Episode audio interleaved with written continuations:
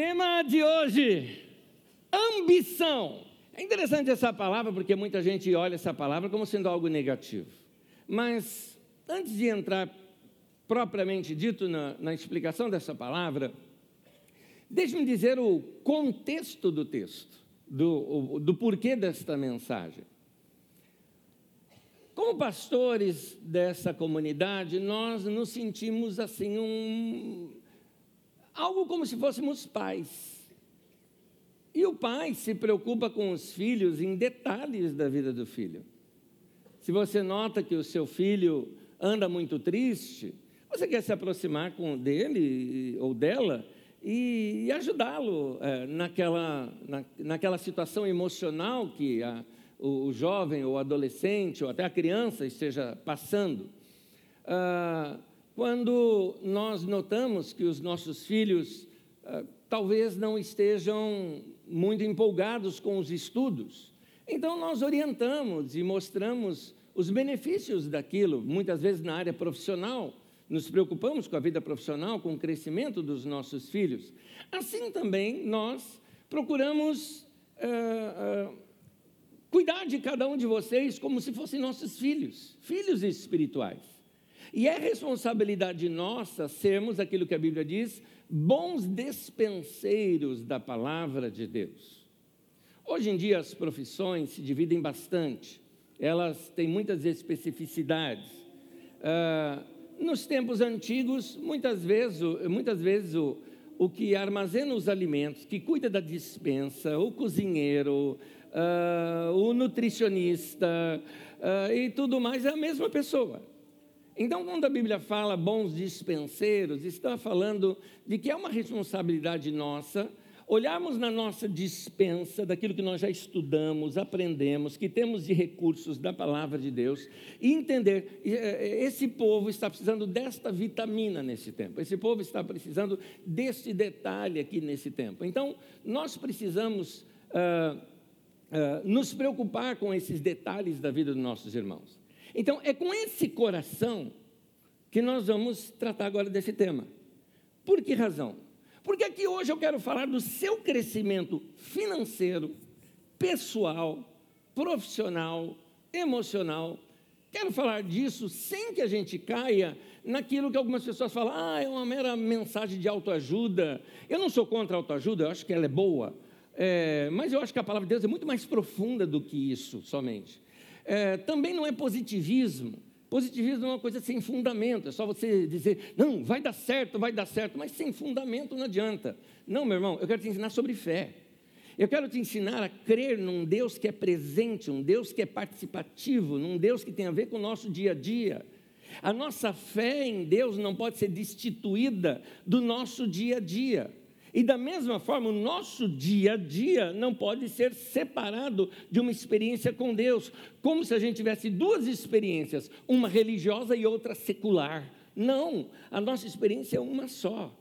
É experimentar Deus na vida, é experimentar Deus no dia a dia, é experimentar o Deus no pão de cada dia, como diz na oração do Pai Nosso. Então, é essa experiência com Deus que, que a gente precisa trazer muitas vezes para dentro da, uh, uh, do nosso dia a dia, da nossa experiência no nosso trabalho, nos nossos estudos, nas nossas finanças.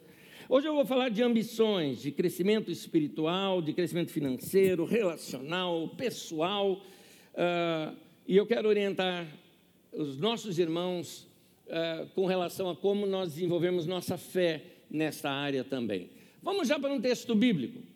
E nesse texto bíblico, ele está orientando o povo que vai formar uma nação.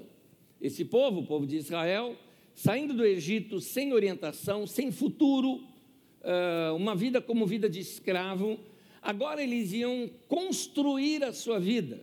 Se você pegar o contexto, Deus promete a eles boas casas, rebanho, lavoura, que são as riquezas da época, e Deus uh, uh, os orienta com relação às suas famílias. Então, tem tudo a ver com o nosso dia a dia, com a nossa vida, com a nossa história. E nesse contexto, Deus diz assim para eles, em Deuteronômio capítulo 8, versículo 17 e 18, diz assim: Não digam, pois, em seu coração a minha capacidade e a força das minhas mãos ajuntaram para mim toda esta riqueza. Note, Deus está dizendo: vocês vão enriquecer, mas não se ensoberbeçam achando que vocês conseguiram isso por mérito próprio.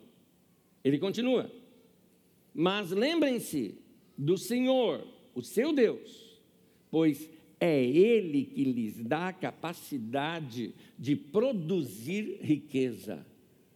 Você já parou para pensar nisso? Deus me capacita para eu produzir riqueza. É porque algumas, alguns de nós imaginamos que riqueza é algo do mal. É, porque muita gente já desviou seu coração de Deus por causa da riqueza. Mas aí é um problema do coração, não é um problema da riqueza. A riqueza em si não é boa nem má. Depende de como você a utiliza. O mesmo dinheiro que eu posso usar para abençoar uma vida, uma família, uma pessoa, posso usar para comprar drogas ou alguma coisa que vai matar alguém. Então, uh, o dinheiro em si não, não, não tem essa característica. A característica está. Não tem uma característica ruim, né? esse caráter ruim. Uh, uh, depende de quem usa. Da mesma forma, é importante nós entendermos que a ambição, tema de hoje, a ambição, ela não é boa e nem ruim. Depende do que você coloca nela. Não é errado querer crescer financeiramente. Quer ver uma pergunta aqui? Quem aqui gostaria de ganhar muito mais do que você ganha hoje? Mas eu estou falando com gente, ainda bem. ainda bem. É porque tem gente que fala assim, não, é, é, bom, a não ser que algumas pessoas falam o seguinte, bom, eu não ganho nada, então é, né? É, mas ah, ah, por isso que eu não falei o dobro do que você ganha hoje, né? que o dobro de nada continua sendo nada. Né? Então é muito mais né, do que você ganha hoje. Ah, é errado isso? Claro que não. Vamos ser realistas, claro que não. Tem a ver com o nosso dia a dia.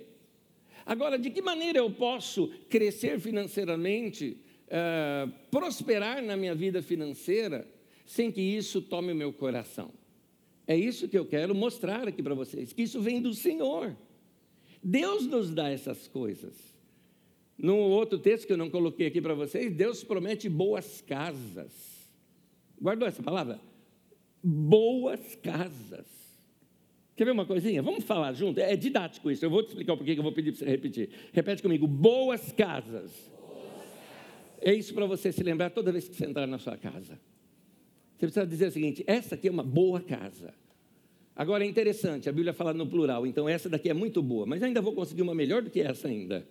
É? É porque é crescimento. Não é errado sonhar alto nessa área. Que erro que tem? Deus nos, capacidade, nos dá capacidade para produzir, Deus nos dá capacidade para criar, é, Deus nos dá capacidade para sermos bem-sucedidos. E não é errado a gente sonhar com sucesso, quando eu falo sucesso, eu falo de crescimento dentro da sua área, dentro da sua vida. É, e também não é errado falar com Deus acerca disso. Você tem que falar com Deus cada área da tua vida, cada área. É, quem aqui, quando, quando eu usar agora a palavra solteiro, eu estou falando alguém que está descomprometido, não tem nenhum compromisso, não tem namoro, não tem, não tem casamento, e você também é, mas pretende, sim, está aberto para ter um bom relacionamento. Levante a mão. Levanta a mão, gente, deixa os outros ver também, como é que você quer, né? Tá bom, isso, muito bem, muito bem. Minha pergunta para você, você já falou com Deus sobre isso? Tem que pedir para Deus, tem que pedir para Deus essas coisas. Nós temos, por exemplo, que orar pelos nossos filhos. E eu não estou falando quem tem filhos. Quem tem filhos já tem que orar mesmo. Eu estou falando quem ainda nem gerou filhos. Começar já a orar por eles. Isso faz com que a gente traga uma consciência da presença de Deus para cada área da nossa vida. Você que é um negociante, você, por exemplo, cuja sua renda não dependa de um salário, dependa da sua produtividade, como vendas ou algo assim, algo que seja percentual, ou você tem o seu próprio negócio, meu irmão, você tem que levantar mais cedo. E ter um bom tempo com Deus antes, aquecer o teu coração e sair para o mercado de trabalho, é, trazendo uma relação com Deus que mexa com a sua realidade. Qual é o nome disso? Fé. Fé. Olhar para aquele dia e pensar: esse dia pode ser diferente na minha vida. Não quero um dia comum, um dia igual.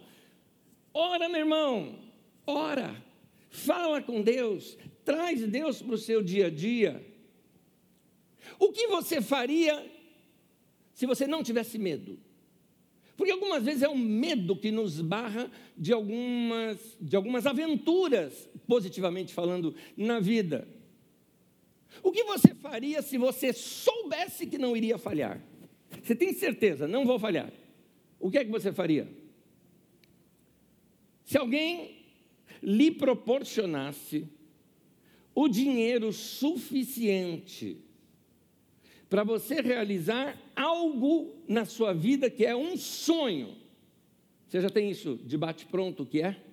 Aquilo já está claro na tua vida? Eu conheço uh, um irmão, uh, ele e a sua esposa, uh, isso, isso ocorreu noutra nação, não é aqui no Brasil. Ele e a sua esposa tinham habilidades artísticas muito boas. E eles muitas vezes faziam teatro ou algo parecido. Ele se tornou um pregador, hoje é um dos maiores pregadores, por exemplo, nos Estados Unidos. Um homem com uma experiência assim, de pregação incrível, incrível. Ah, sua igreja hoje tem mais de 40 mil membros, de, de tanta gente, por causa da sua habilidade de comunicação, isso foi atraindo muita gente. E esse irmão ah, conta que o que ele fazia, ele pegou a habilidade artística dele e trouxe para suas pregações. Muitas vezes ele pregava e no meio da pregação ele ilustrava aquilo de uma maneira tal que ele e a esposa, muitas vezes a esposa interagia com ele, né? E aquilo ficava muito caro para as pessoas. Ele estava um dia pregando, só que a sua igreja ainda era muito pequena. Ele estava pregando para um grupo de 40 pessoas. Hoje ele pega para 40 mil. Mas ele dava o melhor de si. O que ele não sabia é que naquele dia tinha um visitante ali. E aquele visitante é um produtor de cinema nos Estados Unidos. E esse produtor de cinema simplesmente chegou para ele e falou: Eu vou fazer um filme disso. E, e se tornou. Ele falou, ele, falou, ele falou: Eu não tinha dinheiro, eu não tinha recursos, eu nem sabia como é que se fazia esse negócio de filme. No entanto, ao longo agora dos próximos anos, ele mesmo, este irmão, né, esse pregador, acabou se tornando um produtor de cinema, produzindo filmes, filmes cristãos, mas filmes que eu me lembro uma vez, eu me lembro uma vez eu estava, eu estava exatamente na cadeira da dentista, né, e tinha aquela televisão que às vezes fica assim na sua frente. E aí eu olhei, olhei assim, eu estava vendo o filme, né? Aquela coisa, você está vendo o filme, aquele aparelhinho na tua boca que não deixa você falar. E daqui a pouco, ah, ali no filme, o casal estava com um certo problema e iam buscar um pastor para um aconselhamento. A hora que eu olho o pastor, era esse irmão, que eu acompanho ele pela internet, eu assisto as pregações dele toda semana, não é? E, e, e, eu fiquei assim, eu conheço, eu conheço, eu conheço. Né? E eu conheço a história por detrás. Então, é, é, o que você faria se alguém falasse, eu financio? Se você fosse fazer um pedido hoje para Deus, e, e esse pedido que você vai fazer para Deus, você tivesse a plena certeza de que Deus iria dizer sim para o pedido que você fizer. Minha pergunta: você tem ele na ponta da língua? Para fazer para Deus? Vamos lá, meu irmão, até onde você acredita em Deus? Até onde você acredita que Deus possa fazer algo para você?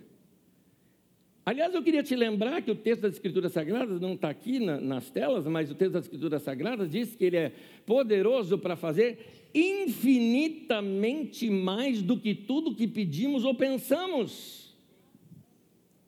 Então, o maior pedido que eu possa fazer para Deus, ele ainda pode falar, é pequeno, mas eu vou fazer, só que eu vou fazer melhor do que isso.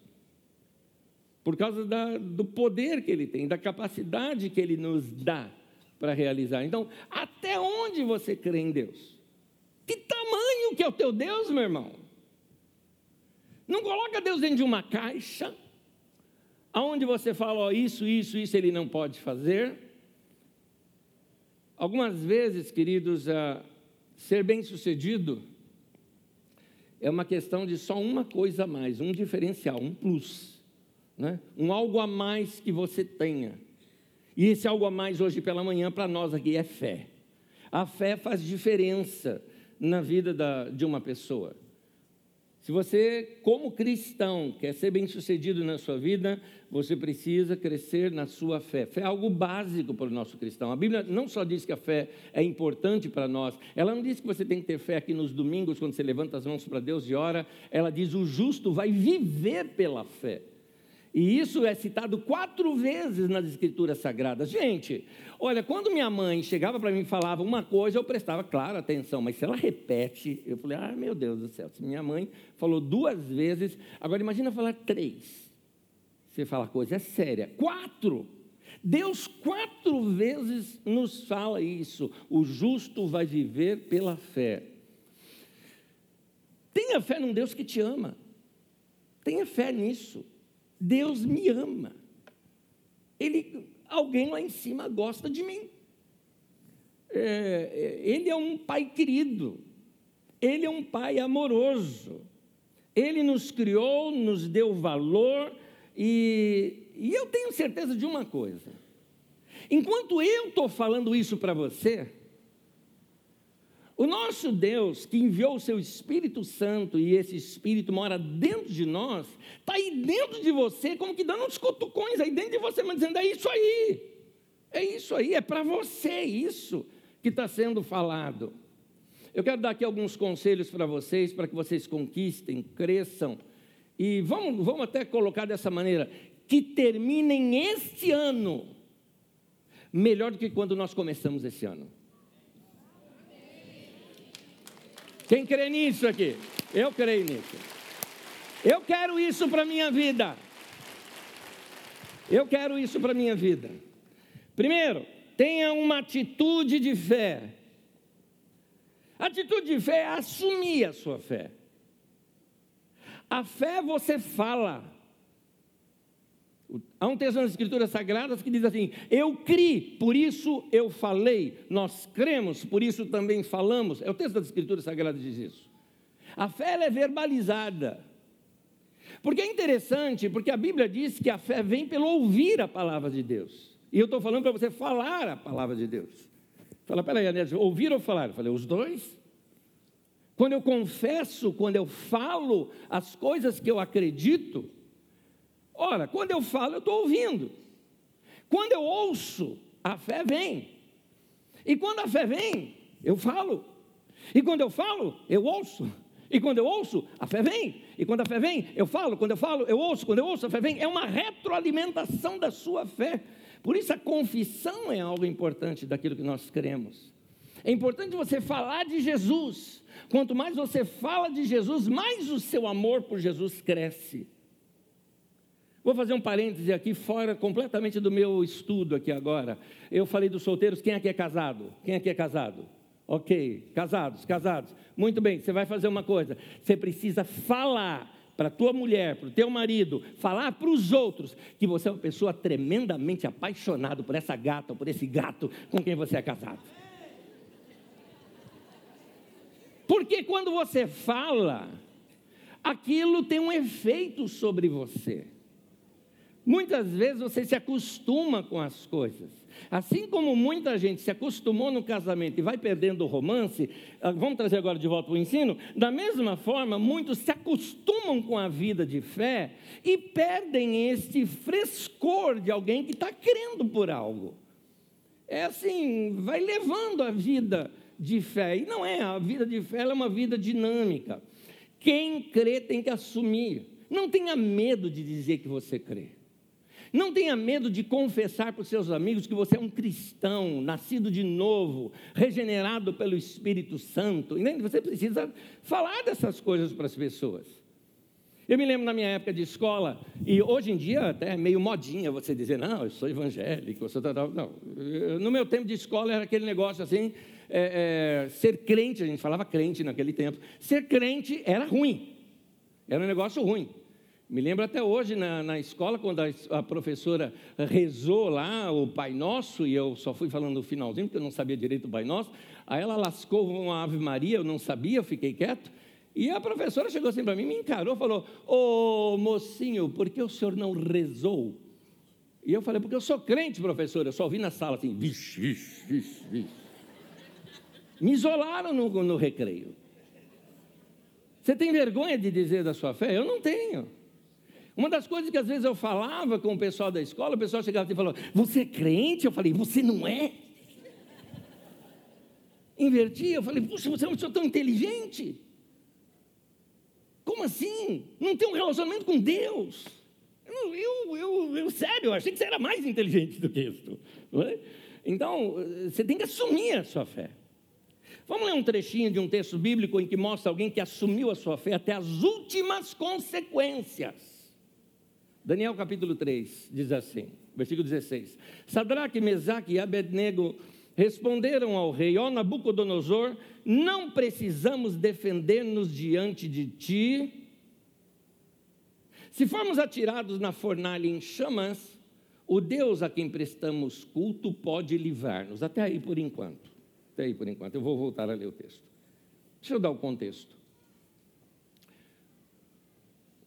Foi feita uma grande estátua e todo mundo teria que adorar aquele Deus. E o rei falou que quem não adorasse ia ser morto. Sadraque, Mesaque e Abednego se negaram a isso. E então o rei os trouxe diante de si, tinha uma fornalha, iam ser lançados dentro daquela fornalha, se caso eles uh, continuassem a afirmar que não iriam adorar aquele Deus, aquela estátua. E esses rapazes resolveram assumir diante do rei, vamos colocar assim uma coisa mais forte, diante do imperador. Era um domínio, nós estamos falando de Babilônia, gente. Nós estamos falando de um domínio enorme no mundo da época, um rei tirano, inclusive. Esse imperador recebe isso dos caras, dizendo assim: volta à leitura, dizendo: Ó oh, Nabucodonosor, não precisamos defender-nos diante de ti. Se formos atirados na fornalha em chamas, o Deus a quem prestamos culto pode livrar-nos. Agora eu gosto da continuação. E ele nos livrará das suas mãos, ó rei. Mas, se ele não nos livrar, saiba, ó rei, que não prestaremos culto aos teus deuses, nem adoraremos a imagem de ouro que mandaste erguer. Ponto. Isso aqui é fé. Eu não vou adorar isso daí, não. Porque o meu Deus é poderoso para me livrar disso. Você pode me lançar na fornalha, que Ele é poderoso para me livrar. Mas tem um detalhe: e se Ele não livrar? Se não livrar, eu não vou adorar do mesmo jeito. Não vou. Não vou negar a minha fé, eu vou com ela até últimas consequências. Gente, a atitude fez a diferença assumiu a sua fé, ainda que tudo indicava o contrário. E o milagre seguiu a fé. Esses homens foram lançados na fornalha, sim. Eram três homens. Passado um tempo, o rei manda dar uma olhada lá, como é que estava naquela fornalha, e volta com a notícia: Senhor, não foram três lançados? Foram. Pois é, nós estamos vendo quatro.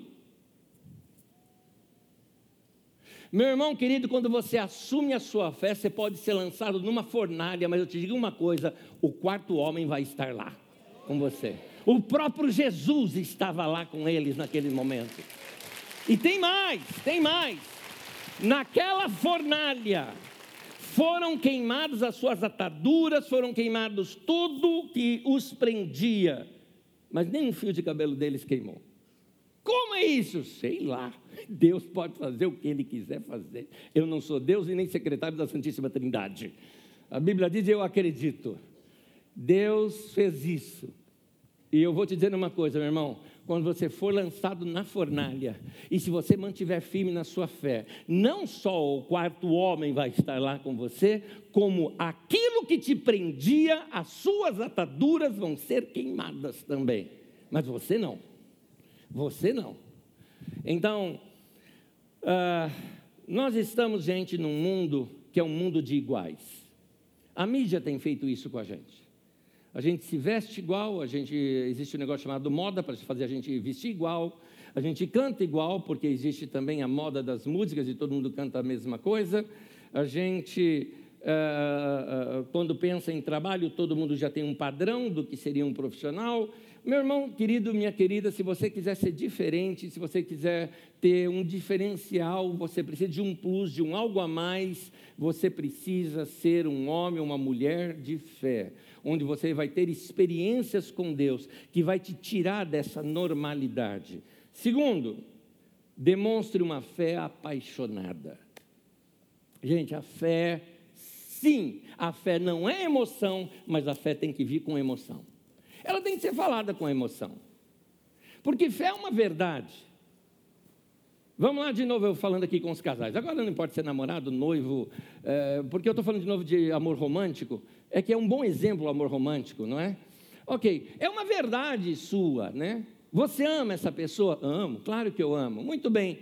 Mas tenta falar para essa pessoa sem emoção. É difícil acreditar. Pastor, eu falo para minha mulher que eu amo. Ela não acredita. Eu falei, como é que você fala? Eu olho assim para ela e falo, te amo, te amo, te amo. Isso não, não parece alguém que ama, não é? Tem que ser uma palavra dita com emoção. Deus precisa que a gente confesse a nossa fé com emoção? Não, Deus é Deus, querido. Deus não precisa nada de mim nem de você. Mas você precisa. Porque as emoções mexem com a gente. Então, é, é, se permita não somente ter a fé, a fé eu sei que ela não é um sentimento, mas se permita ser provocado com sentimentos de fé. A fé apaixonada. Eu e você, nós temos paixões por algumas coisas. Nós temos desejos, sonhos é, que marcam a vida da gente. Um desejo de algo, um desejo por coisas que você gosta, por coisas que você ama.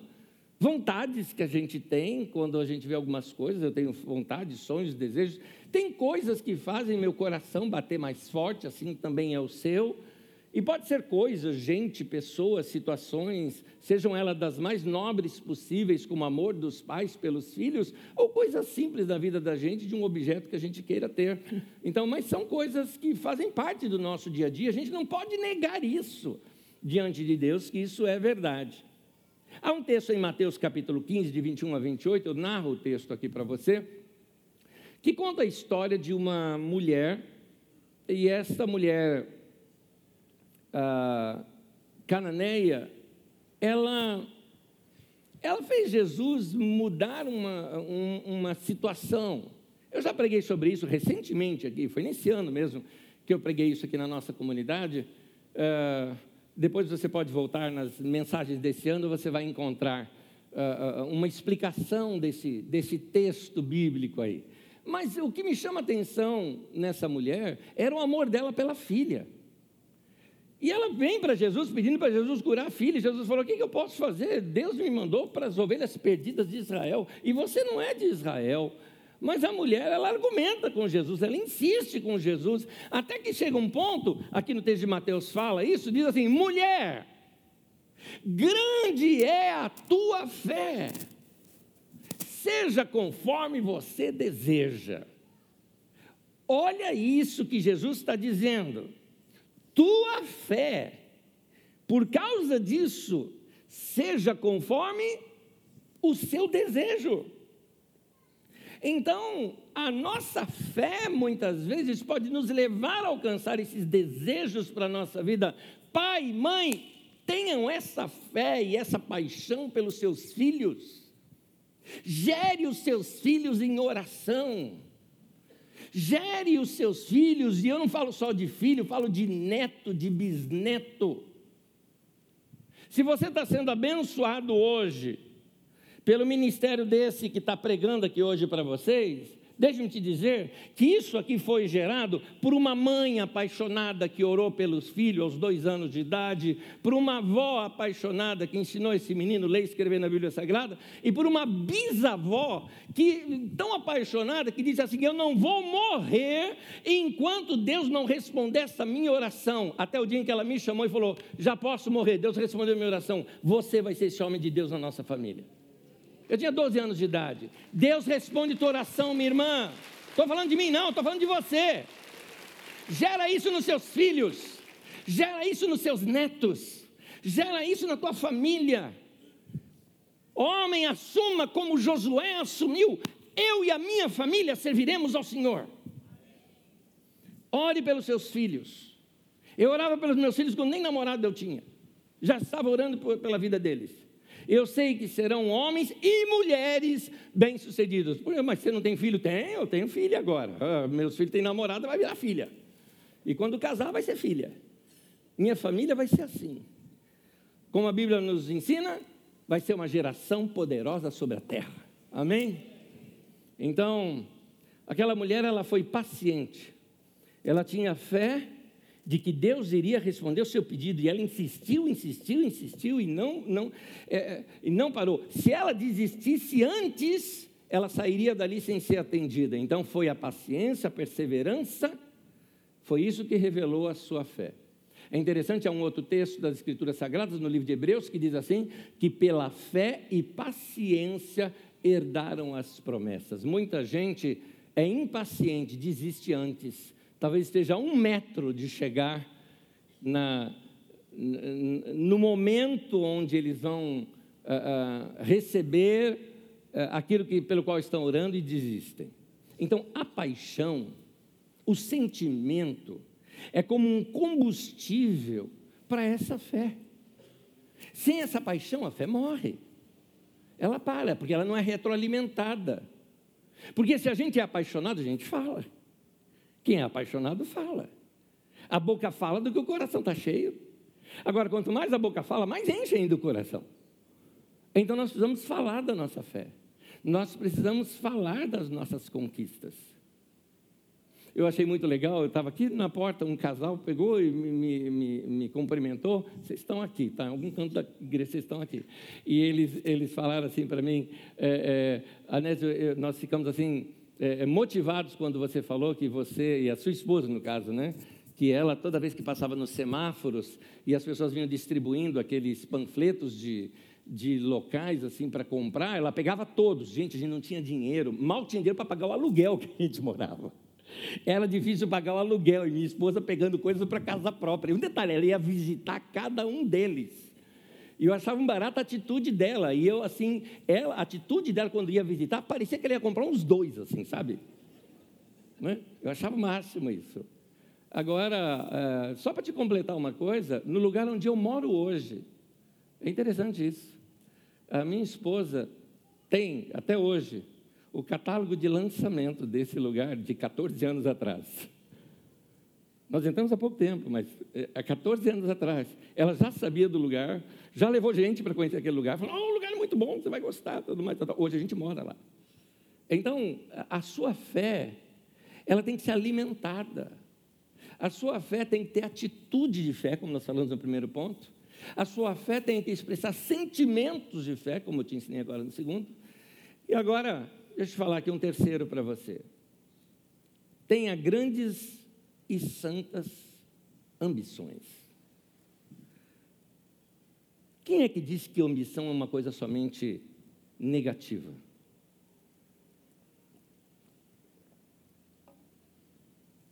Por que, que a gente não pode ter grandes sonhos na vida?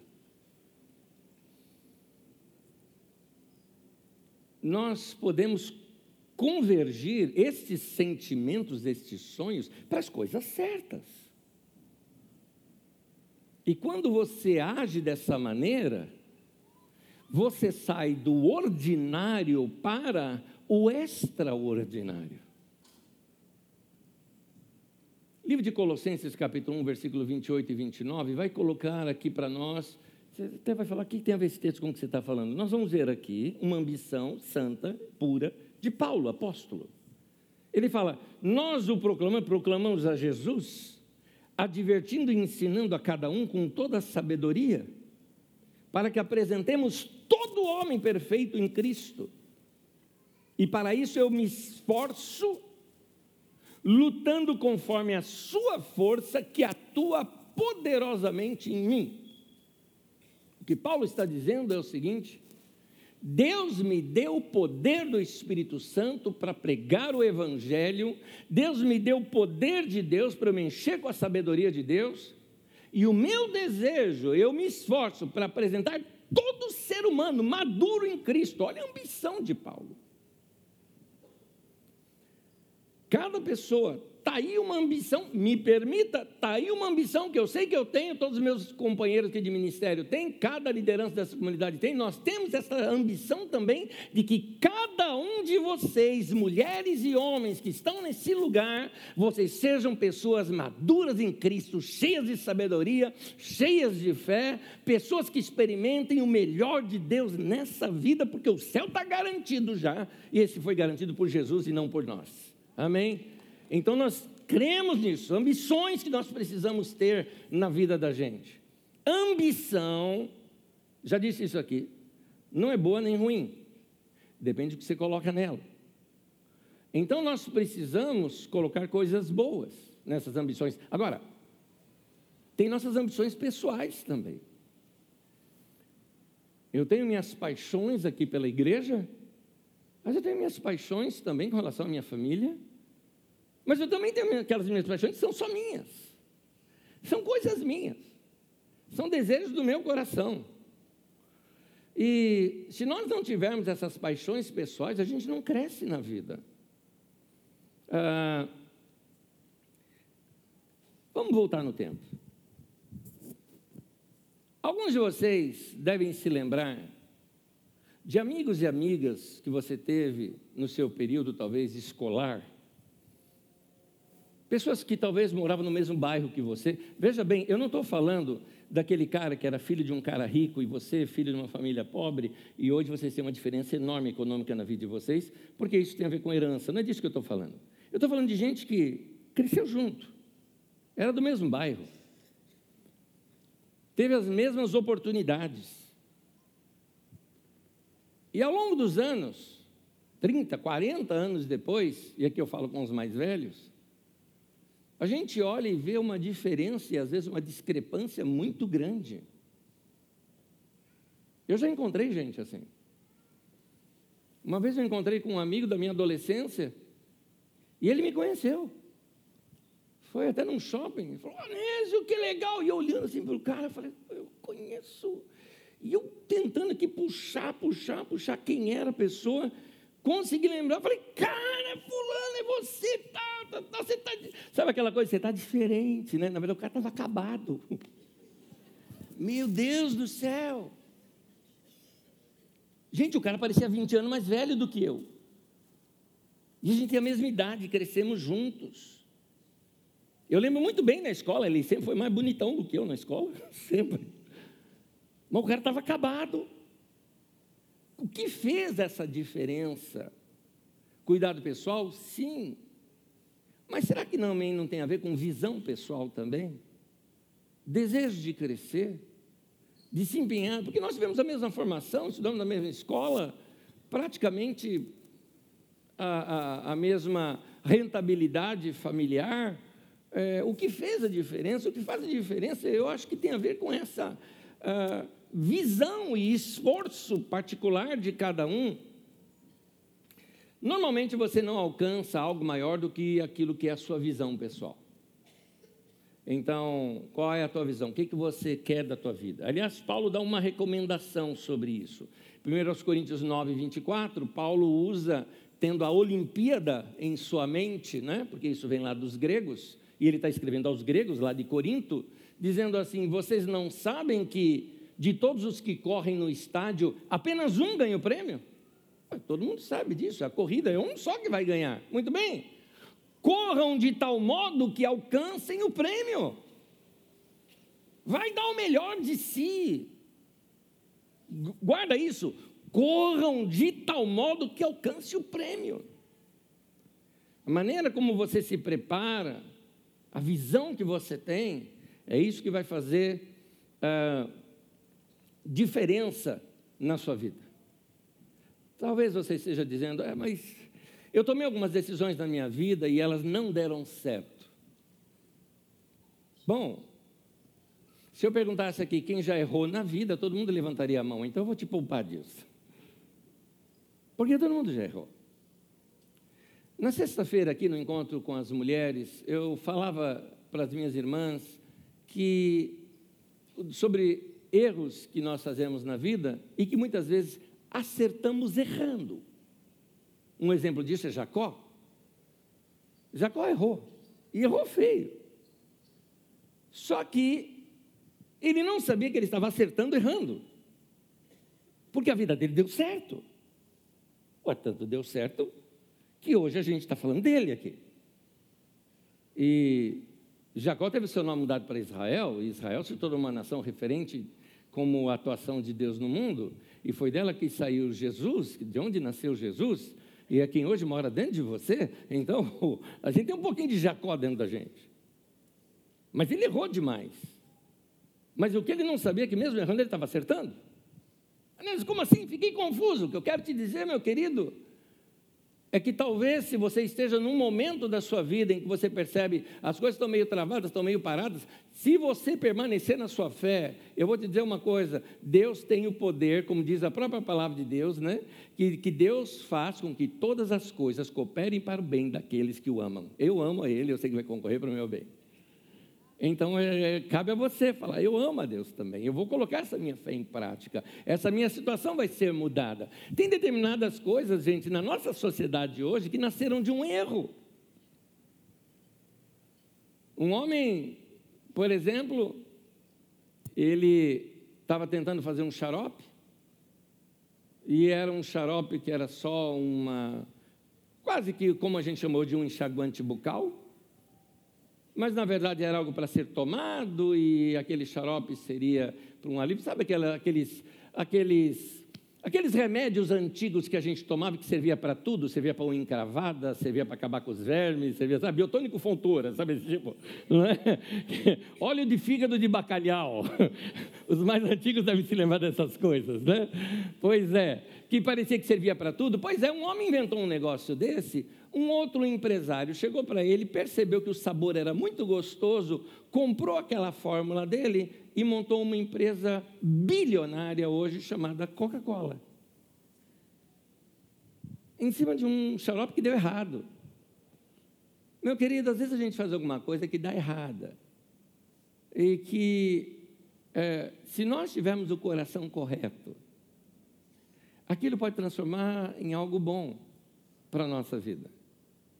Tem coisa na vida que precisa dar errado. Lázaro tinha de morrer. Senão não ia ter a glória de Jesus ressuscitar o morto. Mas então, assim, tá bom, peguei um, uma situação muito dramática. Mas há determinadas coisas na vida da gente que precisa dar errado para dar certo. O que eu quero te animar, meu irmão, é que se você está nesse período, no período que deu tudo errado, mantenha a tua fé aquecida no teu coração. Amém. Mantenha a tua fé aquecida no teu coração. Ano de 1993. Alguém chegou para mim e falou. Não foi essa frase, a frase da pessoa, tá? Essa é a, é a minha frase do que foi me dito. Seria algo mais ou menos assim que foi dito para mim. Você não serve para ser pastor aqui. Tchau. Eu estava desempregado e fora do ministério. E eu não queria mais saber de ser pastor na vida. Ali, em 93. Ano de 1994. Um grupo de um pouquinho mais de 30 pessoas, debaixo de um pé de manga, começou essa comunidade. Eu precisava passar por aquele vale, para que hoje experimentasse isso que eu estou experimentando. Assim também você. Tem coisa na sua vida que parece que pô, deu errado. Mas eu vou te dizer uma coisa. É, mantenha a tua fé. Aqueça a tua fé verbalize a sua fé, tome atitude de fé, fale da sua fé, insista no seu amor por Deus, e Ele vai fazer com que todas as coisas cooperem para o bem daqueles que o amam. Amém? Amém? É isso, é isso. É isso. Irmã, irmão, fique de pé, fica de pé comigo. Quero te lembrar que em diversos textos bíblicos, como aquele que Deus estava ensinando para Abraão a contar as estrelas, Deus estava ensinando a ser um visionário. Ser um visionário. O que é um visionário? Visionário é alguém que consegue ver alguma coisa que os outros não veem. Eu tenho uma semente aqui na minha mão. O que, é que você está vendo? Está vendo uma semente. Eu não, eu estou vendo já uma árvore. Eu tenho aqui uma semente na minha mão. O que, é que você está vendo? Eu estou vendo uma árvore. Eu falei, não, eu estou vendo uma árvore cheia de fruto. Cada fruto com uma semente. Cada dessa semente vai gerar uma outra árvore. Eu estou vendo uma floresta. Você percebe que o visionário ele vê o que o outro não está vendo. Ele verbaliza a sua fé, ele aquece a sua fé, ele se mantém, ele alimenta, ele retroalimenta a sua fé. Quando você enfrentar um problema, eu quero te dizer, não pare os olhos naquela sua dificuldade, veja além dela, além dela. Quando você vê aquilo, te traz esperança. E a esperança ela funciona como um motor que mantém a gente com a fé firme. É aquela mesma sensação ah, quando um atleta ele já está completamente esgotado, mas é uma maratona, muitos quilômetros de caminhada de corrida. A sua energia praticamente acabou. Só que ele avista. Lá embaixo está a linha de chegada. Ele arranca força de onde não tem. É isso que a esperança faz com a gente. É isso que uma visão faz com a gente. É isso que essa palavra hoje pode fazer na tua vida, meu irmão. Pega essa palavra para você, escuta isso aqui durante a semana novamente. Aquece o teu coração. Quando meu pastor pregava, isso é, é, muitos anos atrás, antes até mesmo de eu ser pastor, é, pregava mensagens que, que, assim, se bem que eu comprava todas, né? Lá a gente tinha aquelas fitas cassetes, né? É, quando ele pregava as mensagens, eu fazia questão de comprar cada uma daquelas mensagens e ouvia, ouvia, ouvia, ouvia, ouvia diversas vezes. Quando eu falo diversas vezes, eu estou falando de 30 vezes, sabe? Muitas vezes. Para você ter uma ideia, tem pregação de 1985, que eu sei o começo da pregação, pelo menos uns quatro minutos da pregação, eu acho que eu posso repeti-la aqui para você, até mesmo do jeito do meu pastor falar, até imitando ele, de tanto que eu ouvia. Lá em casa, o meu pessoal falava, gente não aguenta mais, você põe a mesma mensagem. Eu falei, eu preciso ouvir diversas vezes, porque eu preciso disso é, muito claro para mim. Ouça as mensagens. Pegue esses textos bíblicos, some com outros, faça seu próprio estudo bíblico, desperte o teu coração. Meu querido, o que eu quero te levar, eu quero te levar para uma vida de oração prática. Não um tipo de oração apenas religiosa, metódica, ah, ah, que ela é boa, tem seu sentido, tem seu sentido de chegar todo mundo aqui e orar junto, tem, tem seu sentido, mas eu quero te levar para além disso, meu irmão. Esse é o comum, eu quero te levar, esse é o ordinário, eu quero te levar para o extraordinário. Vai trazer isso para a tua vida no dia a dia. Amém? Amém. Põe tua mão no coração, quero orar por você. Querido Pai, bendito Senhor, que nos ama, nos ama a tal ponto que nos trouxe aqui hoje para ouvir essa tua palavra e despertar o nosso coração e a nossa mente para que nós possamos ver o invisível, ver aquilo que outros não estão vendo, para que nós possamos crer naquilo que é incrível, que muita gente não está crendo. Nós eh, entendemos que o Senhor está despertando o meu coração e o coração dos meus irmãos para um tempo novo na nossa vida. Muito obrigado, Senhor, por tua palavra. Muito obrigado por tua obra em nossa vida. Muito obrigado pela tua palavra ter despertado o nosso coração nesta manhã. O que nós nos comprometemos é a praticar tudo aquilo que o Senhor tem colocado no nosso coração nessa manhã. Muito obrigado, Senhor. Ao Senhor seja a honra e a glória por tudo aquilo que já começou a acontecer no nosso coração, na nossa vida a partir de agora, e que nós vamos experimentar coisas grandes e tremendas da parte do Senhor. Em nome de Jesus. Amém e amém. Meu irmão, boa semana para você, cheia de fé. Que Deus te abençoe. Que Deus te abençoe. e te leve a uma experiência muito forte com Deus na sua vida. Em nome de Jesus. Amém. Amém.